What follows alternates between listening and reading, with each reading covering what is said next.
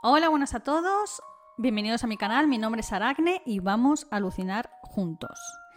El caso de hoy es uno de los casos más virales que ha habido en la historia de Argentina. De hecho, si hay algún argentino en la sala, ahora mismo tiene que estar dando palmas con las orejas.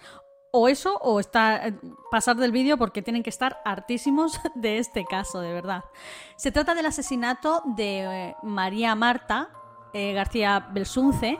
Eh, era una mujer de la, bueno, de la alta sociedad o, en fin, con mucho, muchísimo, muchísimo dinero y todo su caso es un auténtico misterio, en serio. Es como Dinastía o, el Cluedo o, o, alguna telenovela argentina porque son un montón de, de cabos sueltos, de pruebas, de sospechosos. Literalmente, en este caso, todo el mundo, todo es sospechoso.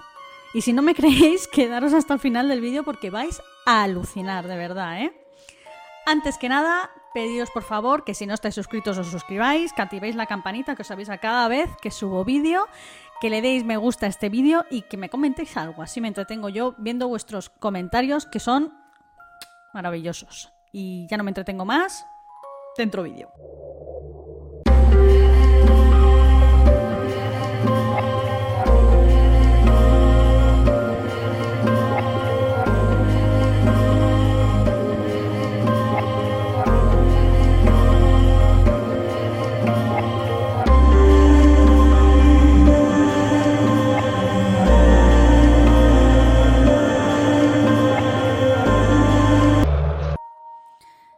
La gran protagonista de este vídeo es eh, María Marta García Belsunce, por desgracia para ella, desde luego. Mm, es una mujer nacida en Buenos Aires en 1952. Era hija de Horacio García Belsunce, un reconocidísimo jurista de este país, presidente de la Academia Nacional de Derecho. Y era un hombre súper influyente, muy, muy influyente, sobre todo en altas instancias con el tema legal, abogados, juristas y todo este tipo de, personas, ¿no? Y su madre era Luz María Galuplanús. Tengo que leer el apellido porque no se me mete en la cabeza. Bueno, juntos tuvieron tres hijos. Horacio García Belsunce, igual, de mismo nombre que su padre, Horacio Hijo le llamaremos, o Horacio simplemente. María Laura, que era la segunda, y ella que era la tercera, la pequeña, María Marta. ¿Qué pasa? Que su madre, pues, eh, se enamoró de otro hombre y dejó a su marido. Y esto fue un escándalo en la época. Imagin imaginaos, en la alta sociedad argentina, gente con muchísimo dinero, mm, súper influyente, y de repente, mm, pues le ponen los cuernos al jurista y le deja a su mujer por otro hombre. Pero es que este hombre, de nombre Constantino Dino Hurtig, Constantino Dino Hurtig, eh, era el pediatra de sus propios hijos. Es que, ¿veis? Como cuando, ya lo he dicho antes, que es como una telenovela, de verdad. Y ya empezaba con sus padres esta telenovela. Pues con este pediatra eh, tuvo dos hijos la señora. Y uno se llamaba John, John Hurtig, y la otra era Irene Hurtig. Sí que es cierto que entre los padres obviamente había esa tirantez y prácticamente se llevaban bastante mal porque, bueno, pues no, a uno no le sentó bien que, la deja, que lo dejaran por otro hombre, ¿no? Pero entre los hijos no, entre los hijos no había ni rivalidad, ni malos rollos, ni nada por el estilo. Se criaron juntos y se llevaban como hermanos normales y corrientes. Entonces, eh, aunque eran medio hermanos, para ellos eran, se llamaban de hermano, hermano, como si fueran de los mismos padres, ¿vale? Bien. Eh, la María Marta se licenció en, en sociología y en 1972 se casó con Carlos Carrascosa, el cual era un buen amigo de su hermano mayor Horacio. Con Horacio, con su hermano, tenía un programa de televisión por las mañanas en Argentina. Y bueno, su hermano era abogado, igual que, que el padre, claro, y periodista. Pero no, nunca ejerció como abogado, ejerció como periodista. Y entonces invitó a su hermana al programa para dar su punto de vista como socióloga y funcionó súper bien y desde entonces pues eh, se quedó ahí ya para quedarse. Entonces no solo eran de la alta sociedad con dinero y demás, sino que además eran personajes públicos. Yo creo que por eso y por el tema de la alta sociedad este caso fue tan sumamente viral. Bien. Con su marido, con Carlos Carrascosa, nunca tuvieron hijos. Estos no comentan por qué ni nada, ni si tenía problemas ella para, el tema de tener hijos o él, nada, nada, no se comenta nada. Simplemente no tenían hijos. Vivían juntos en una especie de, bueno, de barrio residencial que se llamaba el Carmel Country Club. Este barrio residencial estaba rodeado por una valla con cámaras de seguridad en la puerta de, de la valla, en fin, en la puerta del barrio.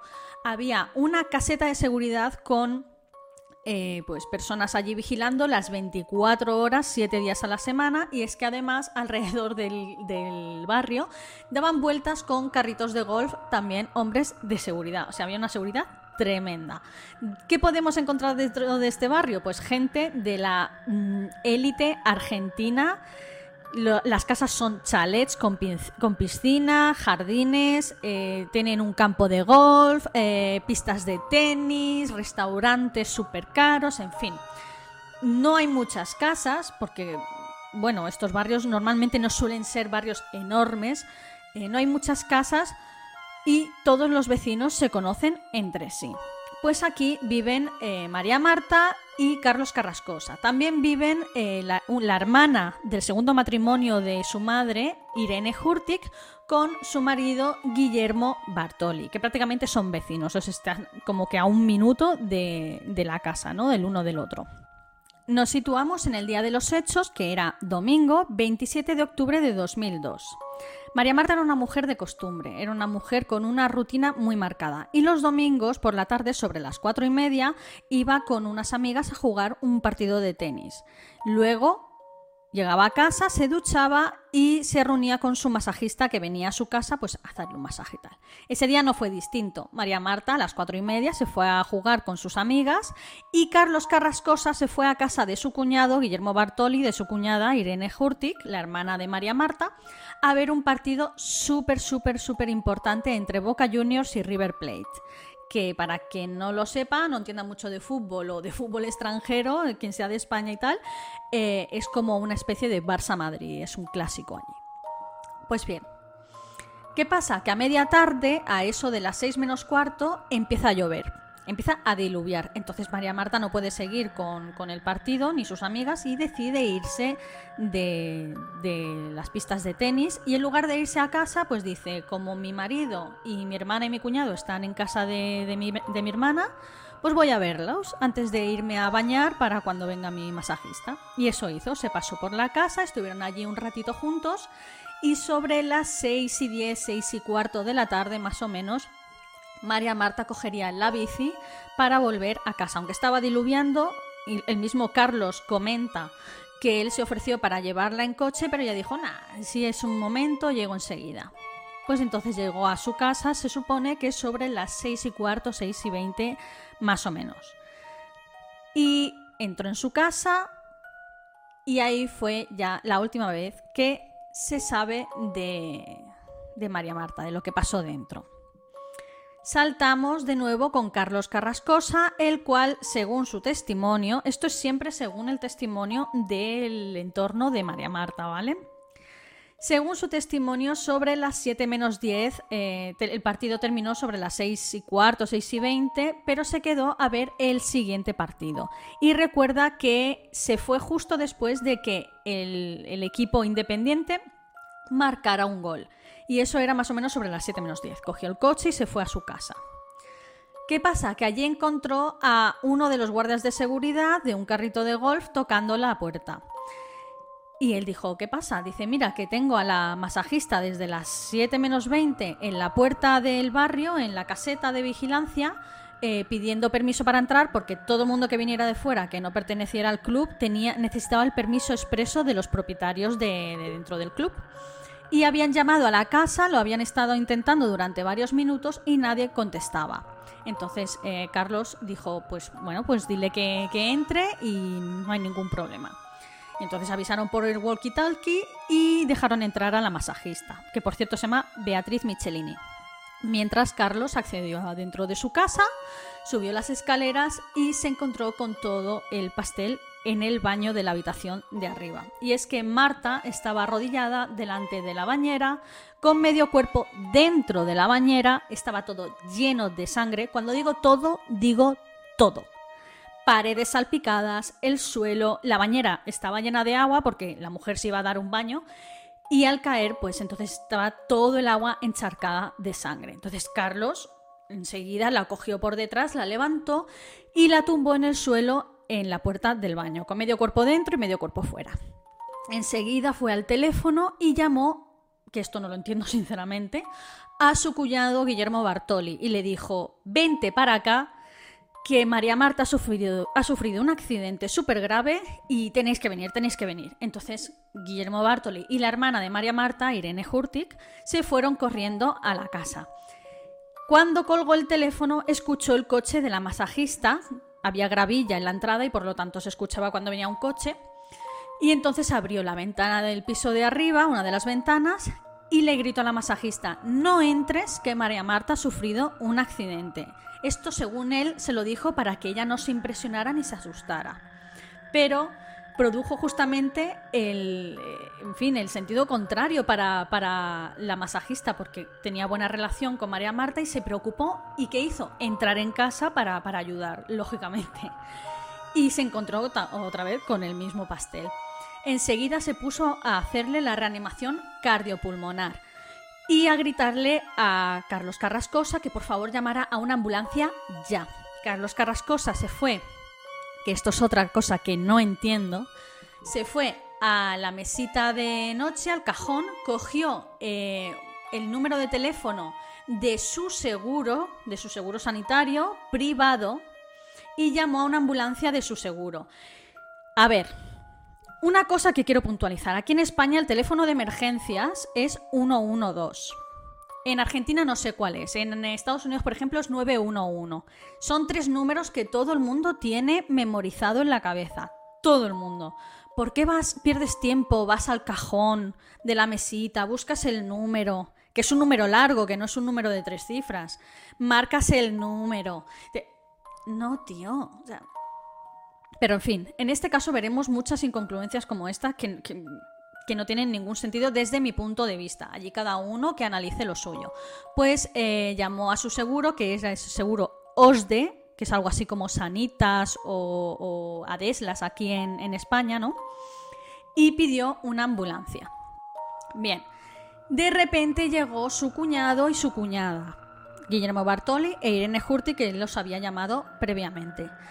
Irene, al ver a su hermana en el suelo con todo ese cuadro lleno de sangre y demás, entra en pánico, histérica total, sale a la calle agitando los brazos, debajo de la lluvia y todo, y gritando pidiendo ayuda, se fue directa a la caseta de entrada donde están los guardias de seguridad, gritando por favor una ambulancia, una ambulancia, una ambulancia. Los guardias de seguridad de la caseta de entrada del barrio efectivamente llamaron a una ambulancia desde el teléfono de emergencias mm, que todo el mundo conoce, que en Argentina sinceramente no sé cuál es, pero es un teléfono pues público que todo el mundo sabe cuál es. Es decir, que llamaron ya a dos ambulancias. La primera que la llamó Carlos Carrascosa, del seguro privado OSDE, y la segunda que llamaría el guardia de la caseta de seguridad, eh, que era del teléfono público y una ambulancia pública. Bien. Guillermo Bartoli eh, releva a la pobre masajista mm, Beatriz Michelini en el tema de las contracciones y de eh, la reanimación cardiopulmonar a, Marta, a María Marta. De repente llega la, la, primera ambulancia, la que llamó eh, Carlos Carrascosa. En esta primera ambulancia iban los típicos dos ATS con uno de un médico y el médico era el doctor Ramón Gaubri Gordon. Enseguida sube, se ponen a intentar reanimar a, María Marta con ampollas de adrenalina, con más reanimación cardiopulmonar, con las placas estas eléctricas, el desfibrilador, en fin, le hacen de todo. Y no, no, no consiguen, en fin, no consiguen reanimarla. Entonces llega enseguida la segunda ambulancia con otros dos ETS y con el doctor Santiago Rodolfo Biasi. Capo este tío, ¿eh? Capo, menudo dios del Olimpo.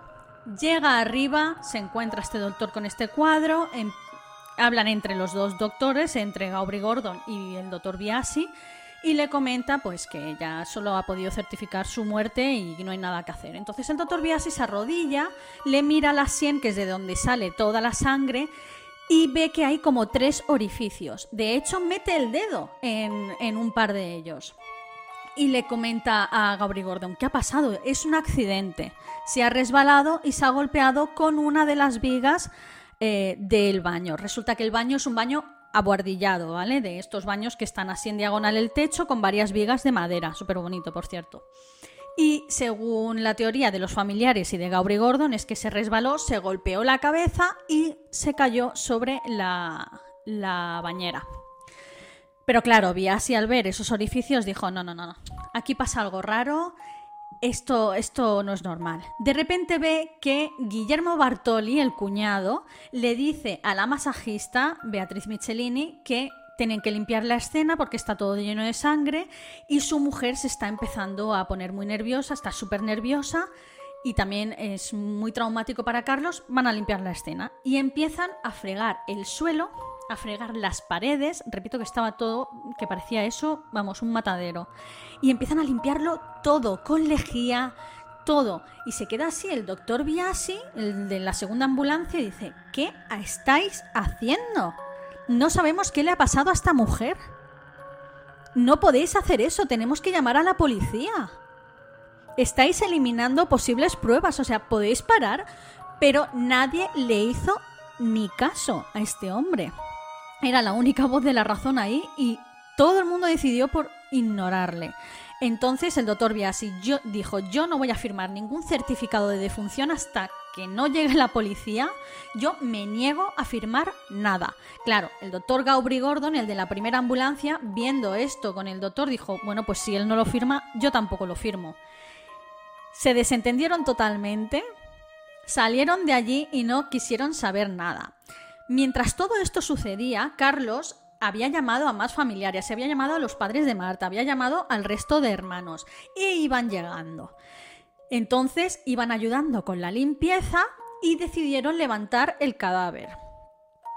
Es que, es que es tremendo. Al levantar el cadáver, que por cierto lo levantó el, hermanastro, bueno, el hermano de María Marta, John Hurtig, eh, vio que cayó un plomo de debajo del cuerpo y bueno, trasladaron el cuerpo a la cama y él cogió este trozo de plomo con una servilleta y se lo llevó a su hermano mayor, Horacio, del primer matrimonio y le dijo, mira lo que he encontrado debajo del cuerpo de María Marta, ¿qué es esto?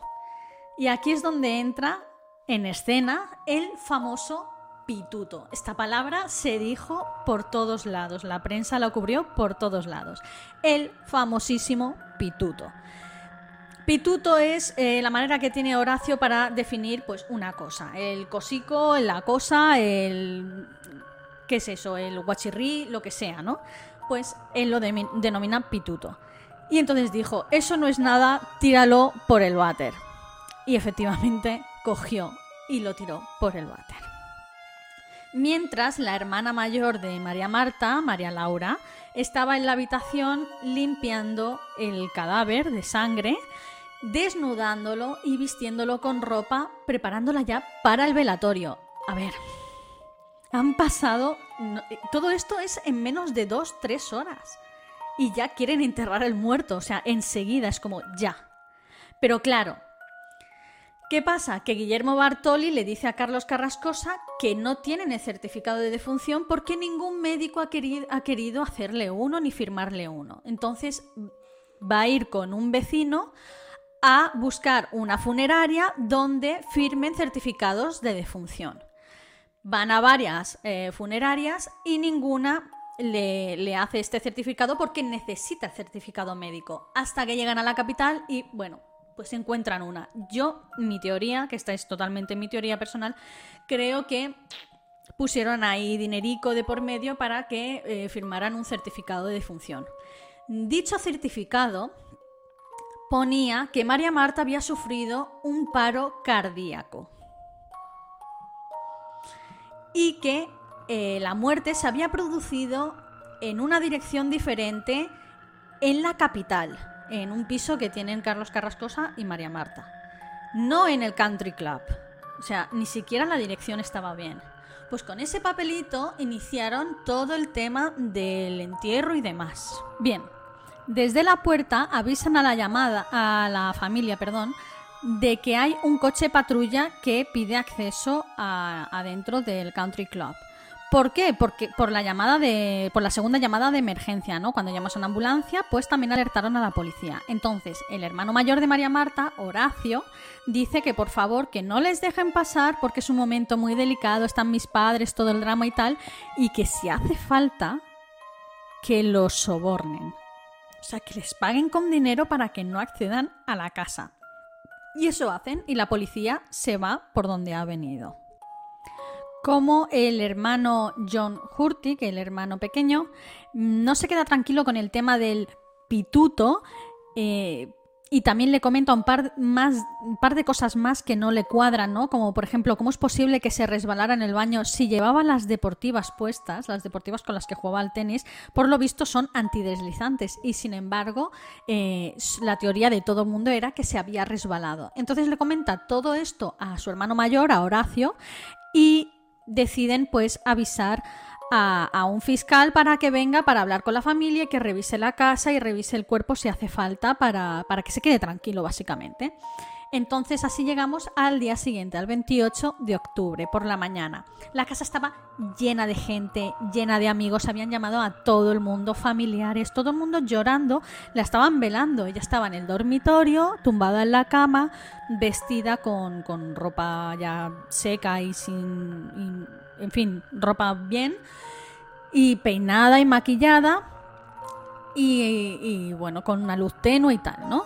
Entonces llega el fiscal, el doctor Molina Pico, súper, súper importante en este caso, este, este doctor. Y bueno, claro, él entra allí en una escena en la que todo el mundo está llorando, él no quiere tampoco molestar mucho en, un momento en el que la familia está pues en un momento muy vulnerable y él es un señor de la cabeza a los pies, de verdad, este hombre. Es que me estoy acordando del, documental y es que de verdad es un pedazo de señor.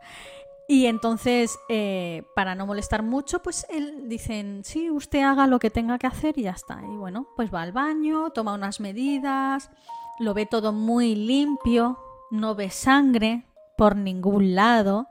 Y entonces va al, cuarto donde está la María Marta tumbada en la cama, mira la fallecida, la ve muy bien y en principio pues ningún problema. Eh, le preguntan cómo ha sido, dicen que fue un accidente, que se resbaló y nada más.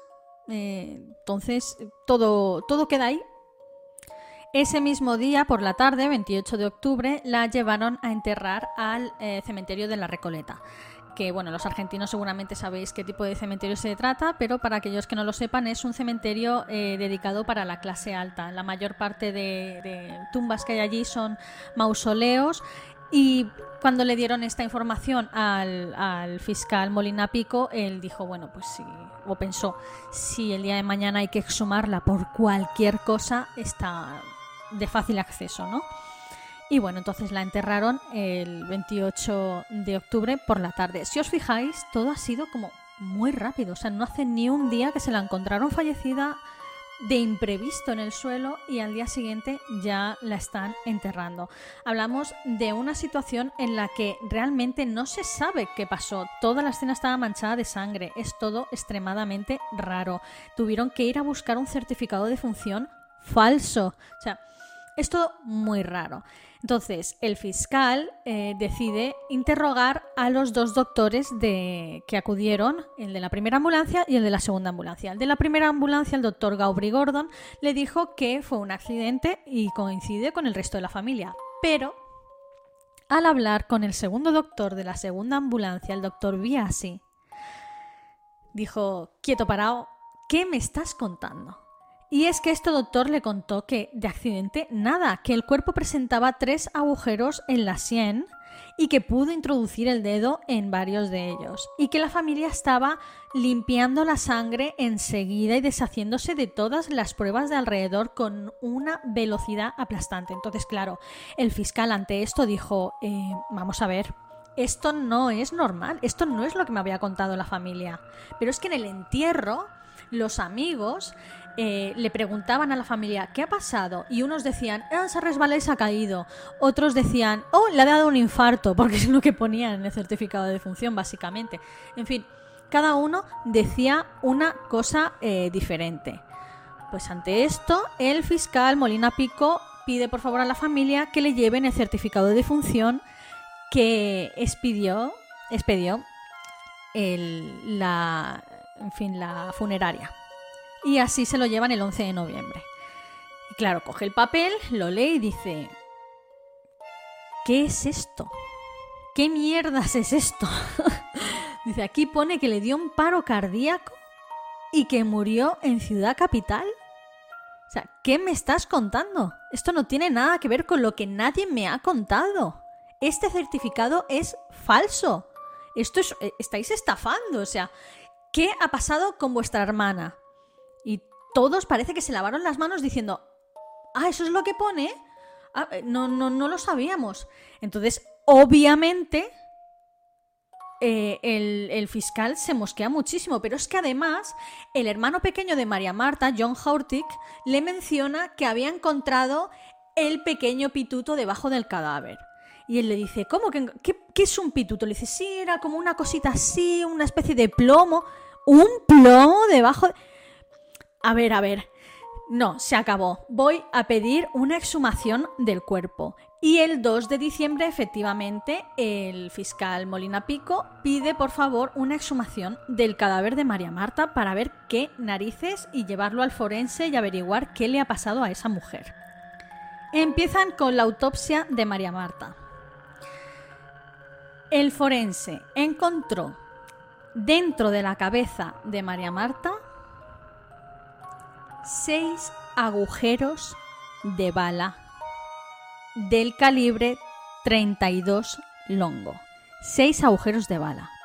Las balas estaban dentro alojadas, es decir, que también encontró los seis proyectiles. Falta, perdón, encontró cinco. Faltaba uno. Sabéis cuál faltaba, ¿no? El famoso pituto. Claro, cuando transmite toda esta información al fiscal Molina Pico, este se queda alucinando, o sea, no da crédito. Empiezan con un accidente, siguen con un infarto y al final resulta que le han baleado la cabeza seis veces. Es un homicidio. Esto ya es muy serio. Y todas las pruebas las eliminó la familia. ¿Qué está pasando? Pero es que el forense no solo encontró los seis orificios de bala y cinco balas en el cráneo, sino que al analizar el resto del cuerpo descubrió que había numerosos hematomas por el cuerpo, lo cual es indicativo de que la pobre mujer se intentó defender de su agresor y eh, hubo ahí una especie de lucha eh, entre, entre su asesino y ella, ¿no? Entonces, el fiscal Molina Pico, con la información del pituto que tiraron por el váter, va al country club y dice que quiere eh, encontrar ese pituto. Por suerte para el fiscal, no había alcantarillas en el country club, todo iba a un pozo ciego. Entonces hizo buscar todo ese pituto entre la mierda hasta encontrarlo. Tardaron siete horas hasta encontrar el plomo. Iban ahí con detectores de metales, claro, como es un plomo, pues eh, por fin consiguieron encontrarlo. Vale, ya tenían el plomo. Resulta que consiguieron eh, determinar el calibre de la bala gracias a este pituto, porque el resto los tenía limados y este pues no estaba limado. Estaba roto, estaba fragmentado, por eso eh, no parecía realmente una bala. He de decir, yo eh, ahora aquí os pondré imágenes y demás, mm, determinar vosotros, pero realmente es que no parece una bala. Tampoco he visto muchas balas, ¿eh? ¿vale? Pero si era una bala que se fragmentó, rebotó, suponen que con el resto de balas que ya había dentro alojadas y salió fuera del, del cuerpo fragmentada. ¿vale? Entonces, pues eso, lo encontraron entre el, el pozo negro este. Pero es que además el Molina Pico decidió usar una técnica que hoy en día se emplea mm, pues a menudo en este tipo de casos, pero que en 2002 era una técnica súper, súper novedosa, que era mm, simplemente usar el famoso luminol apagar todas las luces, cerrar que no entre luz y eh, espolvorear pues un líquido que con ese líquido pues se ilumina toda la habitación donde haya manchas de sangre o algunos residuos corporales como esperma y ese tipo de cosas. Pero en este caso lo único que buscaban era sangre. Y entonces dice, ya que han limpiado toda la sangre y todo, vamos a ver si este, esta nueva técnica funciona y a ver si podemos arrojar un poco más de, luz a todo esto. Y se van al baño, apagan las luces, se ponen a espolvorear y eso se ilumina como la aurora boreal. Y los que están en el punto de mira son la familia directa de María Marta.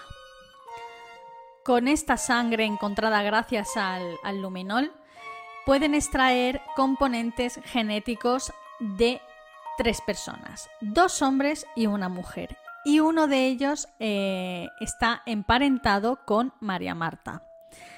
Entonces esto complica las cosas realmente, realmente para la familia.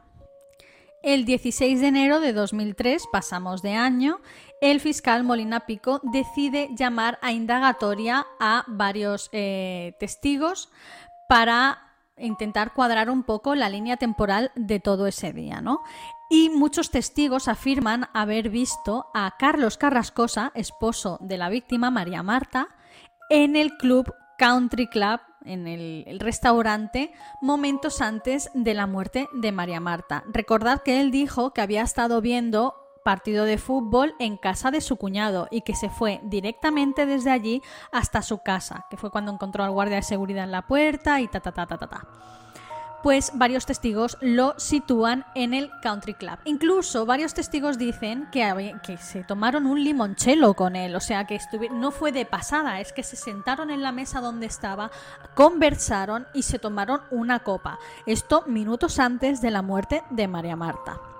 Bien, entonces el fiscal ya, con harto de, tantas incongruencias y mentiras realmente, o, en fin, que, entre el encubrimiento de las pistas, el limpiar toda la escena, el, informe de, de, función por parte de la funeraria falso, todo lo juntó y dijo, no, se acabó, voy a imputar por delito de encubrimiento a estas personas. Os leo la lista, ¿vale? Carlos Carrascosa, el esposo, delito de encubrimiento. Horacio García Belsunce, que es el hermano mayor. Guillermo Bartoli, el cuñado. Constantino Hurtig, el padrastro, que por lo visto estuvo también ahí ayudando a limpiar la escena del crimen. John Hurtig, el hermano que encontró el pituto. Beatriz Michelini, la masajista, que también ayudó a limpiar la escena. Y por último, el doctor de la primera ambulancia, Gaubri Gordon, el primer médico que dijo que todo se trataba de un accidente y que también ayudó a la familia a limpiar la escena. También, por otro lado, dijo que iba a imputar por motivo del homicidio de María Marta a su esposo Carlos Carrascosa. Así que Carlos Carrascosa se enfrentaba al posible delito de encubrimiento y por otro lado al posible homicidio de su esposa María Marta. El 10 de mayo de 2023, el juez Barrotaveña ordena la, la, prisión preventiva para Carlos Carrascosa, pero cinco días después, tras haber hablado con él y con la familia, decide eh, convalidar esto y lo saca en libertad. Por otra parte, la familia de María Marta, los hermanos, eh, ponen en el punto de mira a un vecino del country club llamado Nicolás Pachelo. Y es que según ellos, y bueno, también según los vecinos, este mm, Nicolás Pachelo era un vecino que vivía allí porque su padre fue eh, de los primeros, uno de los socios que empezó a construir el country club, eh, un promotor y tal. Y entonces él vivía allí precisamente por eso. pues resulta que era una persona pues que cometía varios hurtos, no estaba probado, pero lo sabían, o sea, comentaban y sospechaban de él de había robado pues un ordenador, eh, muebles de jardín, era pues drogadicto, en fin, era una persona bastante bastante conflictiva. De hecho, Carlos Carrascosa y María Marta le raptaron un perro, perro Tom, un labrador negro y recibieron una nota diciendo que pedían un rescate por este perro. Siempre se negaron a pagar dicho rescate porque luego tenían miedo de que, eh, ¿y si luego te raptan a ti? ¿Me entiendes? O sea, un perro, bueno, a ver, lo queremos y tal, pero joder, no, no me compares, no. Si pagamos, son capaces de dar el salto y raptar a alguno de nosotros para que también paguemos. Eso ya son palabras mayores, ¿no? Entonces no volvieron a ver ese perro realmente. Y siempre sospecharon de Nicolás Pachelo. Bien, por otro lado, María Marta era la tesorera de una asociación de allí que se llama Amigos del Pilar, una asociación pues benéfica, y siempre llevaba una cajita pequeña con eh, pues los, las recaudaciones que habían conseguido a pie de calle, en plan ayúdanos tal y tú donas un par de euros, pues lo mismo, pues ella era encargada de mantener esa cajita en casa. Y cuando fueron a la casa, las amigas y demás de esta asociación dijeron, oye, ¿la cajita la tenéis? Y buscaron y buscaron y buscaron y no encontraron la cajita por ningún lado. Entonces la familia estaba convencida de que Nicolás Pachelo había entrado dentro de la residencia, había rebuscado, había conseguido la cajita de recaudación con el dinero y justo entró María Marta, que llegó antes de tiempo por el tema de la lluvia, llegó a la casa y lo sorprendió. Y como lo conocía, este decidió, pues, darle matarile. Repito, esto es la, eh, lo que pensaba la familia, no lo que pensaba el fiscal. El fiscal estaba ultra convencido de que todo esto fue un complot de la familia.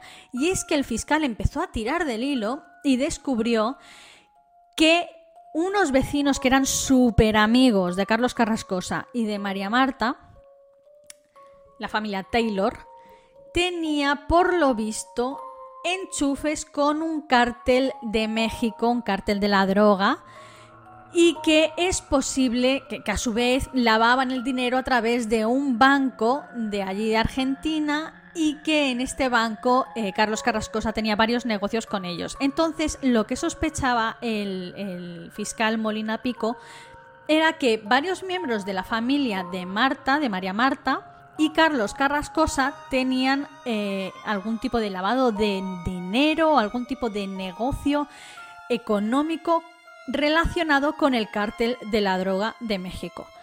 Y que esto se enteró María Marta, a ella no le gustó un pelo, que les amenazó con denunciarlos ante las autoridades y entre Carlos Carrascosa, eh, Guillermo Bartoli y su hermana Irene Hurtig, entre los tres la mataron. El médico de la segunda ambulancia, el doctor Biasi, testificó también que eh, allí había una mujer con uniforme rosa. ese era el uniforme de las eh, chicas que trabajaban en la limpieza en las casas del country club. Pero claro, recordad que era domingo y ese era el día libre de todas las, limpiadoras del country club. Entonces no tenía mucho sentido que una limpiadora del hogar y tal estuviera ese día en el country club justo minutos después, apenas minutos después de cometerse el asesinato y de estar allí el doctor. Hicieron un retrato robot de esta mujer y coincidía con la novia de Nicolás Pachelo. Juzgad vosotros mismos. Bien, llaman a declarar a la madre de Nicolás Pachelo con toda esta información, ¿vale? Para ver si asegura la coartada de su hijo. Su hijo decía que ni siquiera estaba en el country club ese día, que estaba con su madre en Ciudad Capital. Bien, ¿qué pasa? Que la, la madre se tira por una ventana y se suicida, dejando una nota en la que ponía a su hijo por las nubes, en plan mi hijo es inocente, mi hijo no ha hecho esto, mi hijo tal, mi hijo cual, ¿no? Y que le dejaba todo, le dejaba las alhajas y le dejaba todo a su hijo. Resulta que la madre tenía que testificar al día siguiente. O sea, por favor, decidme que esto no es una auténtica telenovela. En 2007 se celebra el juicio de Carlos Carrascosa por el homicidio de su esposa, María Marta, y por el delito de encubrimiento por dicho homicidio, ¿vale? Son dos cosas, eh, o sea, están dentro del mismo caso, pero son diferentes, son dos condenas diferentes. Y entonces condenan a cinco años por el delito de encubrimiento, pero le dejan, eh, no le culpan a nada por el, delito de homicidio. Entonces Carlos Carrascosa le eh, imputan cinco años por el tema del encubrimiento paga una fianza de 100.000 dólares y sale en libertad. Yo esto no lo entiendo mucho, porque aquí en España toda la pena que supere los dos años tienes que ingresar en prisión, o sea, no hay fianza que valga. Pero el hecho de que te caigan cinco años por un encubrimiento de un homicidio y que puedas pagar una fianza de 100.000 dólares, que por cierto para él es calderilla, no entiendo cómo sale en libertad. O sea, no, no entiendo por qué no cumplió esa pena. No, lo entiendo. Si alguien entiende de leyes argentinas, me gustaría realmente saberlo. Pero bueno. El hecho es que el, el fiscal Molina Pico no le gustó esta sentencia para nada y decidió recurrirla. Entonces, en 2009, dos años después y siete años después del asesinato del homicidio de María Marta, eh, recurre la sentencia de encubrimiento y consigue por fin que condenen a Carlos Carrascosa, ahora sí, por homicidio. Y lo condenan a prisión perpetua como coautor del homicidio porque consideraron que no era el único autor. Ahora faltaba encontrar a los otros, a los otros coautores que pensaban que estaban relacionados con el tema del ADN que encontraron en las salpicaduras de sangre. El fiscal Molina Pico pensó que los más plausibles eran el cuñado eh, Guillermo Bartoli y la hermana o media hermana de María Marta, que era Irene Hurtig. En 2011 se celebra el juicio de los otros imputados por encubrimiento, los que mencioné anteriormente, y salen todos culpables, a excepción de mm, Beatriz Michelini, la masajista, que sale completamente libre sin ninguna imputación de ningún tipo.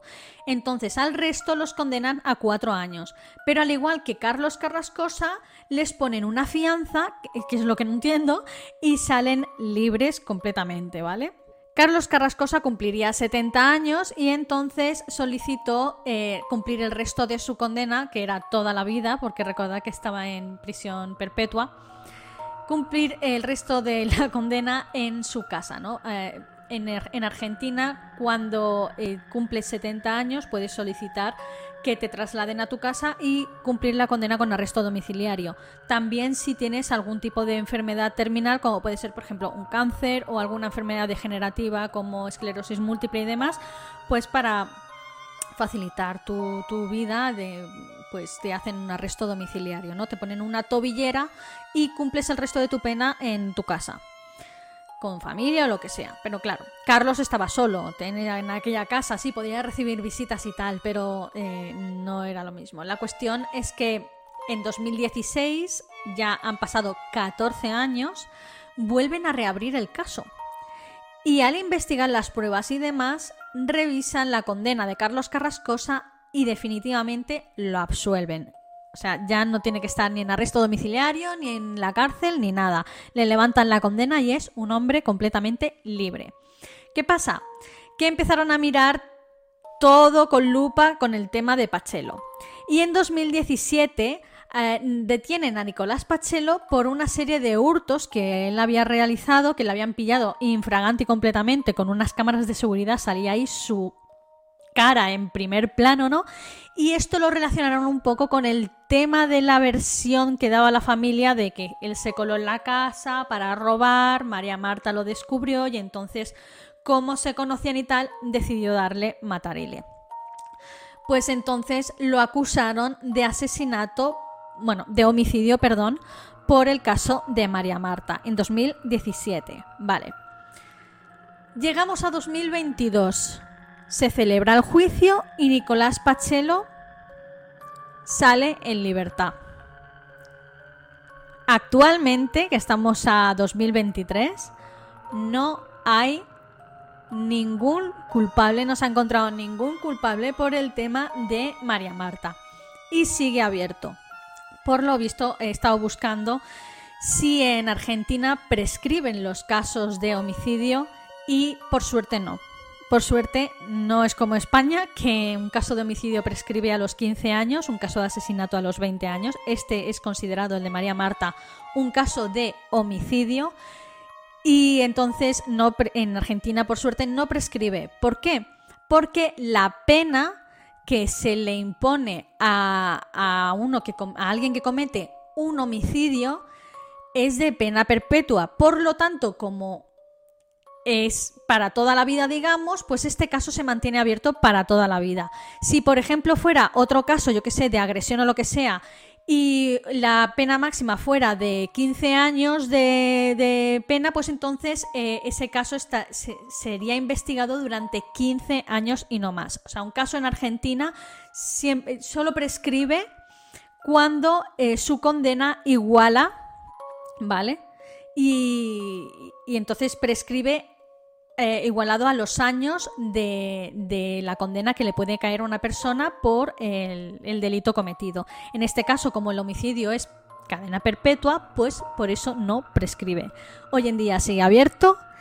Esto es una telenovela como nunca vista antes, de verdad. Es como ponerte un episodio de dinastía es impresionante. A mí me dejó loca este tema. Si queréis saber más con más detalles, mm, mm, en fin, más detallado y demás, hay un documental en Netflix.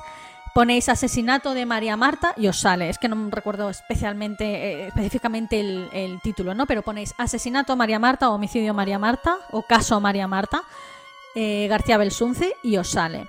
Eh, tiene cuatro episodios, duran casi una hora, una hora prácticamente cada uno hay mucha paja, he de decir. Hay cosas que dices, no me interesas. O sea, eh, entrevistan a la amiga, no me interesas. Pero bueno, está bastante bien. Eh, tiene fotos súper inéditas, eh, entrevistas a los familiares y demás. Está muy bien hecho, o sea, está muy, muy bien llevado. Y es una fantasía. Como he dicho al principio, es uno de los casos más virales, por no decir el más viral, en la historia de Argentina. Se mezcló, supongo, el hecho de que ocurrió en un country club que allí nunca ocurre nada, no sé que sean robos, eh, pero son personas externas, o sea, no es nada, digamos, dentro. El hecho de que fueran personas de la alta sociedad argentina, con muchísimo dinero. El hecho de que también era una persona pública, porque como he dicho también antes, trabajaba con su hermano en la televisión en un programa por las mañanas y demás. O sea, se juntó todo, realmente todo. Y luego se juntó el hecho de que, a ver, la familia defiende de que ellos nunca se imaginaron que era un asesinato y que por eso empezaron a limpiar la escena del crimen. Pero es que menuda cagada. Es que menuda cagada. O sea, te encuentras a tu hermana muerta o a tu mujer muerta, lo que sea. Todo lleno de sangre, con salpicaduras por la... En serio, eh, están las imágenes del luminol y de verdad que eso parece un graffiti, o sea, está todo, todo lleno de sangre. No me creo que se pensaran que era un simple resbalón o un golpe con una viga en la cabeza. Es que eh, no, a mí no me entra en la cabeza. Pero esto es una opinión personal. No sé quién lo pudo hacer. Porque a veces miro a Pachelo y digo, es que es muy posible que entrara a robar y que la pillara, que lo pillara con las manos en la masa y él pues se la cargara. No han encontrado el arma del crimen, que eso sería. Mmm, si encontraran ese arma del crimen sería ya la leche. Eh, por otro lado, si analizas los pasos de la familia, el tema del certificado de defunción falso con lo del eh, infarto al corazón, o sea, hola, eh, lo de limpiar la escena del crimen enseguida, tirar el plomo por el váter, todo eso, estoy de acuerdo con el, con el fiscal Molina Pico que sigue en sus 13 de que no es normal, o sea, estaban todos compinchados. Como dice el refrán, entre todos la, mataron y ella sola se murió. Es impresionante esta historia. A mí me encantó cuando lo conocí hace unos meses y siempre lo he llevado en la cabeza y es normal que atrajera el interés de toda la sociedad argentina del momento en 2002 y este caso, como veis, ha durado 20 años, sigue durando. En 2022 fue el juicio de Pachelo en el que salió absuelto. Eh, y sigue llenando las portadas de los periódicos, de, las noticias es una pasada. Entonces estamos un poco a la expectativa, a ver cuál es el siguiente movimiento que hace la justicia argentina o si encuentran algún tipo de prueba o algún tipo de testimonio nuevo, a ver qué sale de aquí y a ver si encuentran por fin a un culpable por el homicidio de María Marta, la pobre, que realmente es la que se merece esta justicia porque por lo visto era una buena persona, estaba muy metida en el tema de Missing Children allí en, en Argentina con las desapariciones de los niños y demás. Eh, era una buena persona y realmente pues se merece un final que cierre este caso sobre su, homicidio. Y bueno, hasta aquí el vídeo de hoy, espero que os haya gustado. Eh, recordad eh, suscribiros al canal, darle a la campanita, me gusta y todo eso. Comentadme qué os ha parecido el caso, si lo conocíais, si no lo conocíais, si sabéis algún de otro detalle. Me he dejado muchos detalles, ¿eh? porque si no puedo alargar este caso, o sea, puedo alargar este vídeo tan largo como el documental de Netflix, sinceramente, porque hay tanta chulla. También se dijo muchísimas tonterías, ¿eh? he de decir. Pero yo creo que así lo he explicado todo bastante bien Espero que no haya sido muy lioso. Puede resultar muy lioso porque son muchos los implicados en este caso. Y bueno, con esto y un bizcocho nos vemos en el siguiente vídeo. Que no rima ni nada, pero bueno, así me ha salido.